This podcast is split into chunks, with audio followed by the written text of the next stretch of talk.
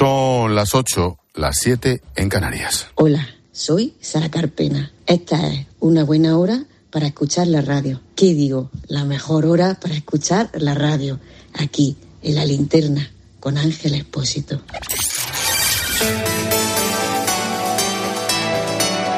Con Expósito, la última hora en la linterna. Cope, estar informado. Sin duda alguna, el nombre propio del día es Coldo García. Le has visto en mil fotos, en mil canutazos en la tele, pero claro, igual no has reparado. Coldo García es un tipo con una pinta muy extraña, sinceramente, que fue el lugarteniente de José Luis Ábalos. Bueno, lugarteniente y cuentan las malas lenguas que muchas más cosas. Bueno, pues Coldo ha sido detenido por la Guardia Civil en una operación anticorrupción por la compra de mascarillas cuando la pandemia, ¿te acuerdas? La UCO ha practicado hoy 23 entradas y registros en ocho provincias. Ha detenido a decenas de personas, entre ellas al tal Coldo y a media familia. Pero la pregunta es, ¿quién es? ¿Quién fue? Este mano derecha, brazo derecha y más cosas de quien fuera exministro y todopoderoso mandamás del PSOE, José Luis Ábalos. Coldo viajaba siempre con tres sobres en su mochila. Eran sobres de plástico transparente, reutilizables, como el de una carpetilla, ya sabes. Cada sobre llevaba una pegatina. En una decía Ministerio, en otra decía Ferraz y en la tercera José. No José Luis ni... No, no, no, no. José. Su nombre, vamos, el nombre tiene currículum el tío. Se contó que gastó, pagó en efectivo un viaje realizado a Canarias con el propio ministro. Ojo, en el hotel, en cash. Aquello lo contó ABC. La segunda polémica fue aquel encuentro en Barajas con Delphi Rodríguez, ¿te acuerdas? Cuando Delphi avisa Zapatero, llama a Moncloa, Moncloa llama a Ábalos, que era el ministro de la cosa, y Moncloa le dice a Coldo, oye, vete a por esta. Bueno, pues luego, las maletas, la gestión de aquello, la vicepresidenta de Venezuela tenía prohibida su entrada en la Unión Europea. Aquel 19 de enero en Barajas, Coldo García fue su enlace. Bueno, su nombre había sido conocido ya porque saltó de repente a consejero de la Renfe, con un par, ¿eh? Sí, sí. No tenía ninguna experiencia en el sector, fue portero de discoteca, fue guardaespaldas de Ábalos, fue todo lo que te he contado, pues consejero de Renfe con un par. Bueno, pues le han detenido y todavía Pedro Sánchez en Marruecos se ha referido al caso recordando lo del hermano de Ayuso. ¿Te acuerdas aquello de Ayuso en el Congreso cuando dijo eso de se le leyó en los labios que me gusta la fruta y todo eso? Bueno, pues vuelve por las andadas. Coldo detenido por la Guardia Civil en un caso, este sí que sí, de compra y comisiones de mascarillas.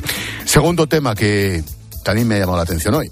Los fiscales del Tribunal Supremo consideran que Carlas Puigdemont era el líder absoluto, entre comillas, de Tsunami Democratic. Los fiscales insisten en que fue terrorismo. A su juicio, Puigdemont, comillas, hubiera podido evitar la lesión del bien jurídico retirando su apoyo, pero, lejos de eso, animó a seguir en las acciones violentas que se desarrollaron con su conocimiento y con su consentimiento, cierro las comillas, los fiscales del Tribunal Supremo. Esto lo cuentan en un informe de 14 folios. Recogen el sentir de la Fiscalía de esa sección primera de lo penal que ya sabes votaron en febrero a favor de investigar a Puigdemont por terrorismo. Ah, y mi postdata. Pedro Sánchez en Marruecos se ha reunido con el rey Mohamed VI te voy a contar tres perlas aparte de que la hermandad y lo bien que nos llevamos y la colaboración y bla, bla, bla. Pedro Sánchez se ha referido a la gran desaladora de una gran ciudad como Casablanca. O sea, aquí andamos, ojo, con barcos para este verano entre Sagunto y Barcelona, eso sí, les hacemos la desaladora en Casablanca. Ha hablado de cooperación ejemplar entre los gobiernos en áreas como la migración circular, no sé qué es eso, pero oye, queda súper chuli. Programas de migración circular que son pioneros. Y ha hablado de cooperación museística, te lo juro. En concluyendo, no nos han dicho la verdad y me apuesto lo que quieras de lo que han hablado ni con el rey ni con el gobierno de Marruecos. Expósito. La linterna.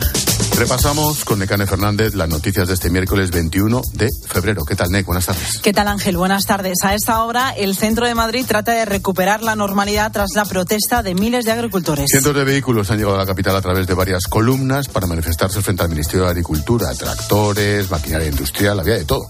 La policía ha tenido que cargar contra algunos que querían cambiar el recorrido de las protestas. Jesús es uno de los agricultores que ha acudido a la manifestación. Porque el campo no tiene relevo generalizado, ¿sabes? La gente mayor se jubila y la gente joven no hay gente para disponer del campo, porque cada vez nos lo ponen más difícil. Tema burocrático, de trabajadores para poder contratarlos, productos cada vez más baratos, la maquinaria intocable. Eh, estar así una hora hablando. Esto se está convirtiendo ya en un culebrón. El juez García Castellón avisa a Suiza de que debe colaborar en la investigación del caso Tsunami. Según los tratados internacionales, no se puede rechazar una petición de ayuda si se trata de delitos de terrorismo. El juez solicitó información para poder localizar a la secretaria general de Esquerra, Marta Rovira. García Castellón investiga la filtración del informe en el que Suiza se oponía a la solicitud. Esa es otra. El Senado reprueba a Marlasca tras el asesinato de los dos guardias civiles en Barbate. Asesinato o muerte. Eso ha dicho Sánchez en Marruecos. El PP, que tiene mayoría en el Senado, ha pedido la dimisión del ministro. Hace un año Marlasca ya fue reprobado en el Congreso por su gestión de la tragedia de la valla de Melilla, en la que murieron decenas de personas. Bruselas aprueba un nuevo paquete de sanciones a Rusia a pesar del rechazo de Hungría. Se suman a la lista negra 200 personas y empresas, incluidas multinacionales chinas y norcoreanas. Las medidas recortarán el acceso de Rusia a los drones y castigarán a los sectores de defensa y armamento que negocian con el Kremlin. Investigan a un profesor por una presunta agresión sexual a dos niñas en Torrelodones, en Madrid. El hombre habría agredido a las niñas, ojo, de cinco años en el centro escolar. Él lo niega. Una de las menores contó lo ocurrido a sus padres, que denunciaron los hechos. El profesor ha quedado en libertad con la prohibición de acercarse a las menores. Las víctimas de la red de explotación laboral en Sevilla trabajaban todo el día y comían de la basura. Los trabajadores de origen rumano y moldavo apenas tenían descanso, no se les ofrecía agua, tampoco tenían sueldo. La organización estaba dirigida por tres rumanos que ya están en la cárcel. Les captaban a través de redes sociales ofreciendo contratos de trabajo remunerados que obviamente era mentira. Los maquinistas de Renfe convocan cuatro días de huelga a principios de marzo. Serán paros de 24 horas los días 1, 4 y 12 de marzo y parciales el día 6. Piden cambios en sus turnos laborales y más contratación para evitar el exceso de horas de los trabajadores. Y un dato muy preocupante, en 2023 nacieron en España algo más de 322.000 bebés. Es la cifra más baja desde 1941. Es impresionante, ¿eh? Es un 2% menos que el año anterior. Una de cada diez mujeres que dieron a luz tenían más de 40 años y caen los nacimientos de madres menores de 25. La natalidad solo ha aumentado en Madrid y en Extremadura. Y nos quedan los deportes. Pues tenemos Champions de nuevo porque hay día de los octavos de final a las 9 Nápoles Barça y también Porto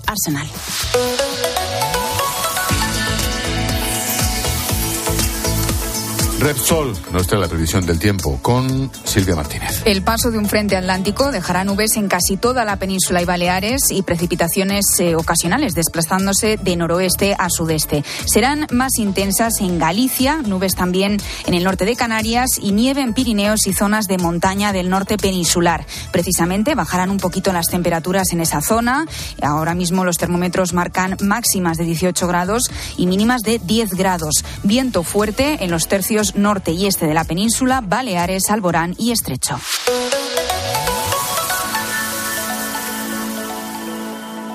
Contratar la luz con Repsol, ahorrar en tus repostajes. Contratar la luz con Repsol, ahorrar en tus repostajes. Contratar la luz con Repsol. ¿Pero qué estás haciendo? Contratar la luz con Repsol. Porque ahorro 20 céntimos por litro en cada repostaje durante 12 meses pagando con Wilet. Contrata la luz con Repsol en el 950 52 50 o en Repsol.es y enciende tu ahorro. Te contamos una cosita más.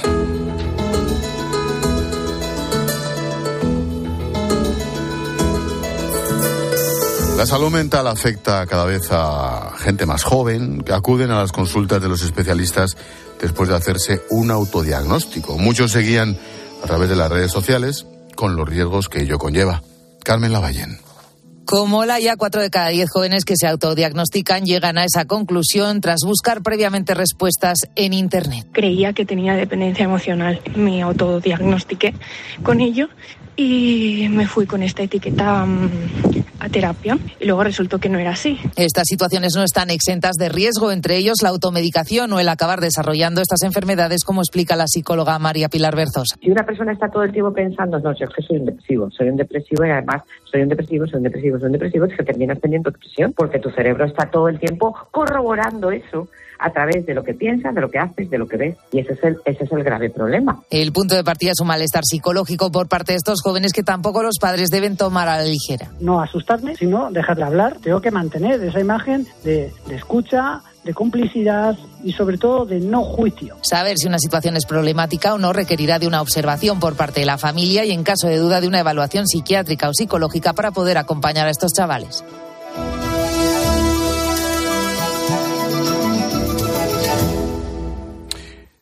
Ponemos el foco en la salud. Escuchas la linterna. Con Expósito. Cope, estar informado. Cinco millones de personas sufren migrañas en España, una enfermedad neurológica que provoca un intenso dolor de cabeza que limita mucho el día a día del afectado. Javier las lleva padeciendo desde que tiene 15 años. Y hasta el día de hoy, y las tengo bastante, bastante potentes, de tener que encerrarme en un cuarto sin luz, de tomarme pastillas y que no me haga efecto. Incluso ha habido casos en los que veo como si el suelo y las paredes se moviesen como si estuviesen ondulando, como si fuesen agua. Y es una sensación súper desagradable, ya no solo por el dolor, sino también porque te anula bastante como persona. Uno de los principales problemas para estos pacientes era que no había un medicamento específico. Bueno, la situación ha cambiado gracias a Vidura, como suena, un medicamento que actúa como protector previniendo los dolores. Eso sí, de momento la seguridad social solo correrá con los gastos para aquellas personas que lo tengan prescrito por un médico, claro. Jesús Porta es presidente de la Sociedad Española de Neurología. Jesús, ¿qué tal, doctor? Buenas noches. Hola, muy buenas noches.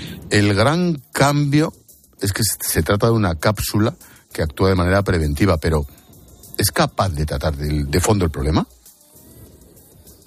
Vamos, tenemos muchísimos tratamientos preventivos. La diferencia que tiene el nuevo fármaco, el rimegepante, es que además de ser un tratamiento preventivo que se toma un día sí y un día no, además el mismo fármaco sirve también para tratar las crisis de migraña. ¿no? Nosotros podemos tratar una crisis cuando me duele la cabeza me tomo una pastilla para intentar que desaparezca el dolor o que ceda y otra cosa es el tratamiento preventivo. En concreto, este tratamiento tiene las dos funciones. Lo puedo tomar como preventivo o también lo puedo tomar para las crisis. Mm, ¿Se toma por vía oral? ¿Cuánto tarda en hacer efecto? Eh, se toma vía oral y es un, un, fármaco relativamente rápido. Prácticamente en una hora puede hacer efecto y luego tiene una vida media larga, es decir, puede durar hasta dos días el efecto que tiene. Un fármaco además tiene otra ventaja con respecto a los tratamientos de las crisis, no tanto con el preventivo, que ya teníamos otros fármacos muy parecidos, y es que en ocasiones los pacientes toman muchísimos analgésicos o triptanes, que es otro grupo de fármacos que utilizamos para tratar la migraña, porque tienen eh, muchos dolores de cabeza y hacen una cefalea por la toma excesiva de analgésicos. Y en el caso de este fármaco no se ha observado, o sea que esa es otra ventaja que tiene, no produce una cefalea por toma excesiva de analgésicos. O sea que no tiene efectos secundarios. Bueno, tiene efectos secundarios porque en medicina lo que no tiene efecto secundario no tiene efecto beneficioso. O sea que todo lo que tiene efecto, eh, un efecto beneficioso, desgraciadamente algún efecto secundario tiene. Lo más habitual son las náuseas, que está un poco por encima del placebo, y también estreñimiento. Pero comparado con los tratamientos orales clásicos que utilizábamos, que eran fármacos utilizan también para la epilepsia o para la depresión, este fármaco tiene un perfil mucho más seguro con respecto a los efectos secundarios, sin lugar a dudas. Mm, para acceder a este medicamento ha habido que descartar otros antes. ¿Cuál va a ser el proceso? Sí, eh, está financiado ahora mismo de uso hospitalario exclusivamente por neurólogos en pacientes que ya han probado al menos tres tratamientos previos y no haya sido eficaz y que tengan de 8 a 14 crisis de migraña al mes. Esta es la indicación con la que se va a financiar y luego se puede tomar solo para las crisis de manera aislada. Se puede vender en farmacias, hay así, en farmacia comunitaria, pero no está financiada la forma del tratamiento agudo, el tratamiento de las crisis. Solamente está financiado completamente, eso sí, en la que utilizamos como tratamiento preventivo habitualmente los neurólogos. Se calcula, doctor, que 5 millones de, en España, 5 millones de personas sufren estas migrañas, casi mil millones en el mundo. En términos generales, tendemos a banalizar el problema. Es algo muy, muy grave. Vamos. Me encanta la pregunta. Grave, si entendemos como grave una enfermedad que corre riesgo la vida de la persona, no. Pero es una enfermedad muy importante porque, por ejemplo, es la primera causa de discapacidad en las mujeres menores de 50 años. Por ejemplo, una crisis intensa de migraña para la Organización Mundial de la Salud es tan discapacitante como una ceguera o una tetraplegia. Es decir, es una enfermedad que realmente a las personas que le padecen le limita. Lo que pasa es que una vez que está pasada la crisis, la persona puede estar completamente normal y cuando la vemos, la ves normal y muchas veces piensas que están fingiendo o están exagerando cuando realmente han estado en una situación horrible. Pues tomamos nota. Jesús Porta, presidente de la Sociedad Española de Neurología. Gracias, doctor. Muchísimas gracias eh, por haceros eco de la migraña. Muchas gracias. Adiós, buenas tardes. Hasta luego.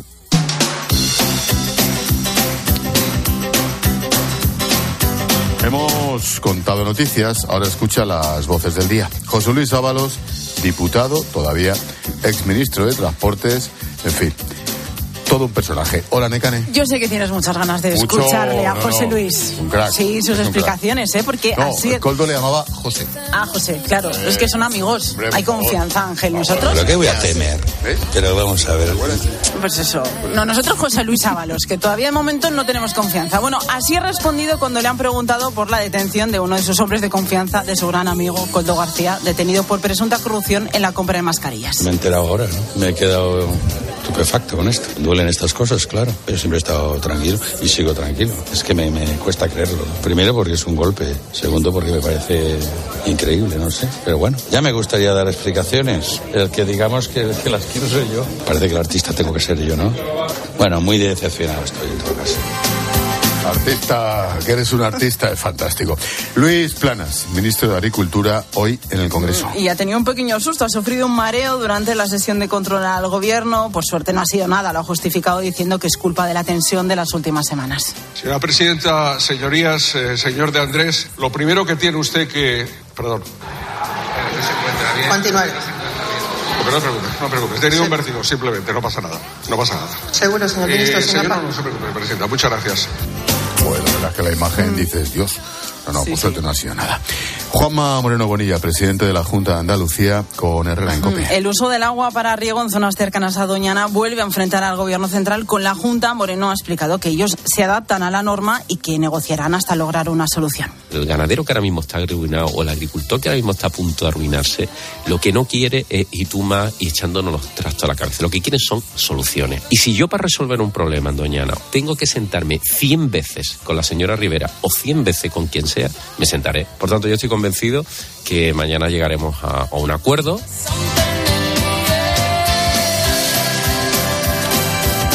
Pepe es uno de los enfermos de ELA que estuvo ayer en el Congreso. En esa jornada en la que solo acudieron cinco diputados, le hemos escuchado a Pepe en la tarde, padece la enfermedad desde 2013 y su mujer tuvo que dejar de trabajar para cuidarle.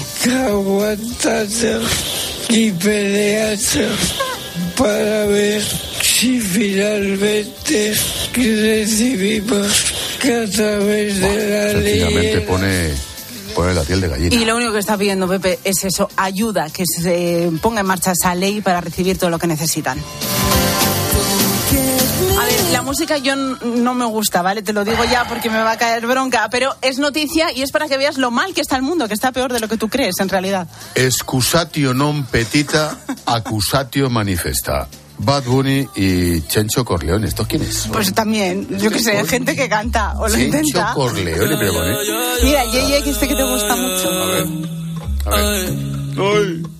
En la guagua se queda el olor de tu perfume. Vamos, vete.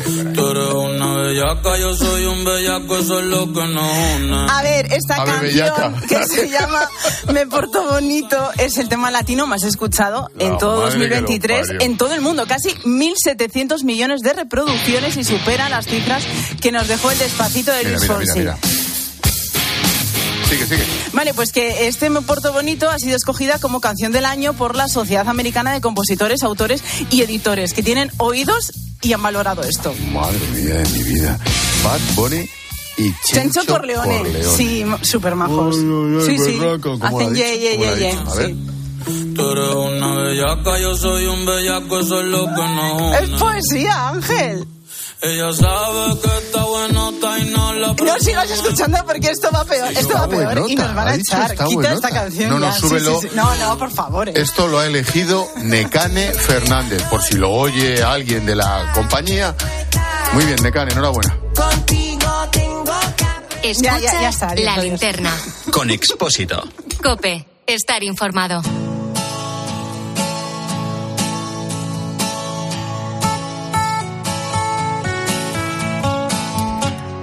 Año 750 antes de Cristo, ojo, eh, finaliza la edad de bronce y comienza la edad del hierro. La edad del hierro es el periodo prehistórico que se caracteriza por la fabricación de herramientas, armas y utensilios. En esta época, las comunidades ibéricas incineraban ya a sus muertos, pero a los bebés y prematuros los enterraban en casa. En los yacimientos Alto de la Cruz y las Heretas de Navarra han descubierto los restos de bebés, ojo, con síndrome de Down y Edwards. Se estima que tienen entre 2.800 y 2.500 años. Javier Armendáriz es profesor e investigador de la Universidad Pública de Navarra y ha sido uno de los arqueólogos que ha participado en esta exploración. han sido sometidos en el Instituto Max Planck de Antropología Evolutiva de Leipzig a un riguroso método para extraer su ADN y una vez conocido te han sometido los resultados a un nuevo método estadístico de secuenciación genómica que ha posibilitado la, la identificación de estos tres eh, casos de trisomías, ¿no? de síndrome de Down y un caso también de una trisomía, la trisomía 18, que es el síndrome de Edwards. Es impresionante. Han descubierto que tenían Down esos bebés de hace 2.500 años. Los niños tendrían entre 26 y 46 semanas de gestación. El hallazgo del niño con síndrome de Edwards en el nacimiento de Alto de la Cruz es el primer caso que se identifica en una población arqueológica. Los otros tres, con Down, se han localizado en las Heretas. De los 39 casos analizados, cuatro presentan esos tres cromosomas en lugar de dos, que es lo habitual. Un porcentaje bastante alto para los investigadores. El haber podido conocer su genética nos ha posibilitado incluso eh, individualizar y poder sexuar ¿no? Eh, estos enterramientos, ¿no? porque hasta la fecha, por el estudio antropológico que, que podíamos hacer, esto era algo indeterminable. ¿no? Eh, estadísticamente nos han salido de un estudio de 39 niños cuatro casos ¿no? con trisomías ¿no? cromosómicas, ¿no? que estadísticamente es un porcentaje altísimo. Este descubrimiento arqueológico concluye que los bebés con afecciones genéticas y que se enterraban en las casas pertenecían, eso sí, a un estatus especial. Podemos concluir es que este tipo de bebés en ningún modo estaban estigmatizados, ¿no? Porque recibieron sepultura al igual que otros familiares y otros niños, ¿no? De- del mismo poblado, incluso de las mismas casas. Incluso, pues, eh, uno de ellos hasta tenía elementos de ajuar, ¿no? Eh, y portaba una pulserita de, de bronce y también eh, una concha, ¿no? Una Pilcemedis numaria, ¿no? A modo de, pues, bueno, amuletos, Los pequeños, que murieron antes o poco después de nacer, tuvieron el privilegio de ser enterrados en casa. Algunos con joyas como un ajuar funerario. Todo indica que eran considerados miembros especiales incluso en sus familias.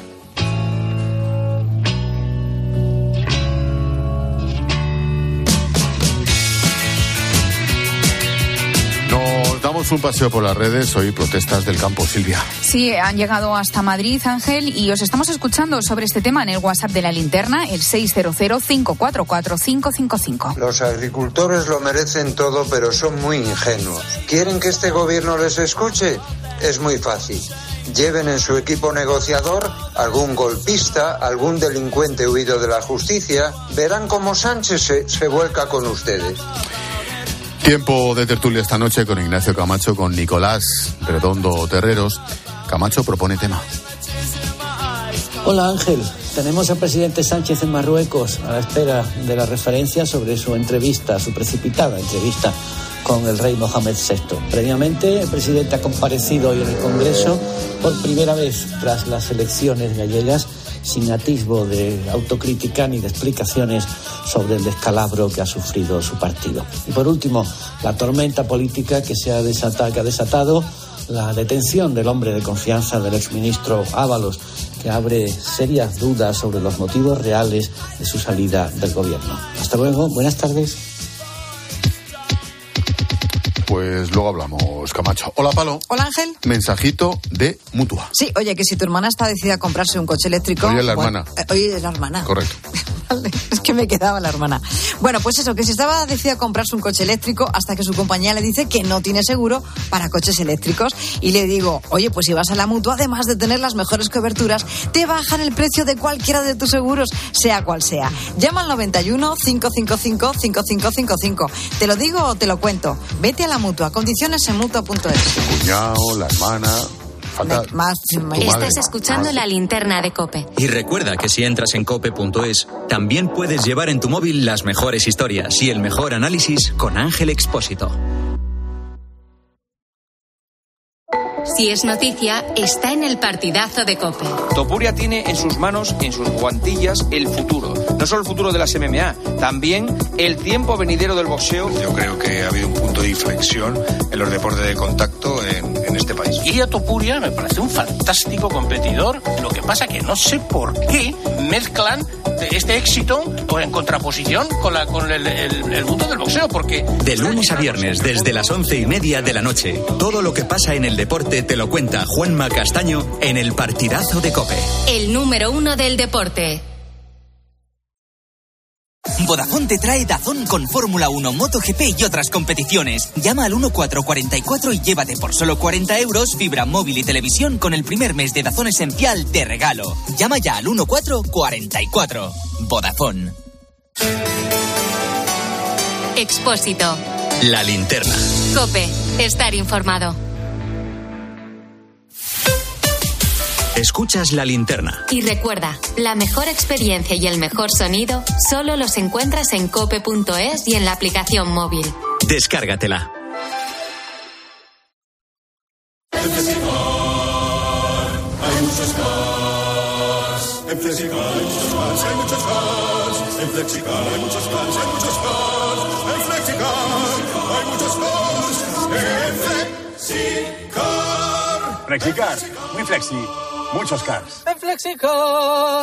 Locutare una pubblicità per la radio con un spagnolo che pensa che sabe parlare bene l'italiano non è una cosa molto corrente, ma che una conti correnti ti dà tantissimi vantaggi non è corrente tampoco.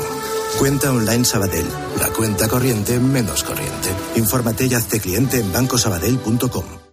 ¿Sabes lo que se lleva? Se llevan los rebozados sin, sin huevo. Con Yolanda, claro. Solo con Yolanda la merluza, la tempura, los calamares, todos los rebozados salen crujientes y tiernos. Y todo sin huevo. Por eso con Yolanda, rebozar sin huevo está de moda. Yo, Yolanda, es lo que se lleva. En la sección de harinas de tu súper. Nos encontrarás en todas las redes sociales. Vodafone te trae Dazón con Fórmula 1, MotoGP y otras competiciones. Llama al 1444 y llévate por solo 40 euros fibra móvil y televisión con el primer mes de Dazón Esencial de regalo. Llama ya al 1444. Vodafone. Si te preguntan qué emisora escuchaste ayer, di Cope. Sí, todas las mañanas escucho a Carlos Herrera antes de salir de casa. De COPE suelo escuchar mucho los programas deportivos, eh, los fines de semana escucho mucho tiempo de juego y entre semana escucho siempre el partidazo antes de dormir. Me encanta Expósito por cómo reflexiona sobre la actualidad. Cope. La radio en la que crees.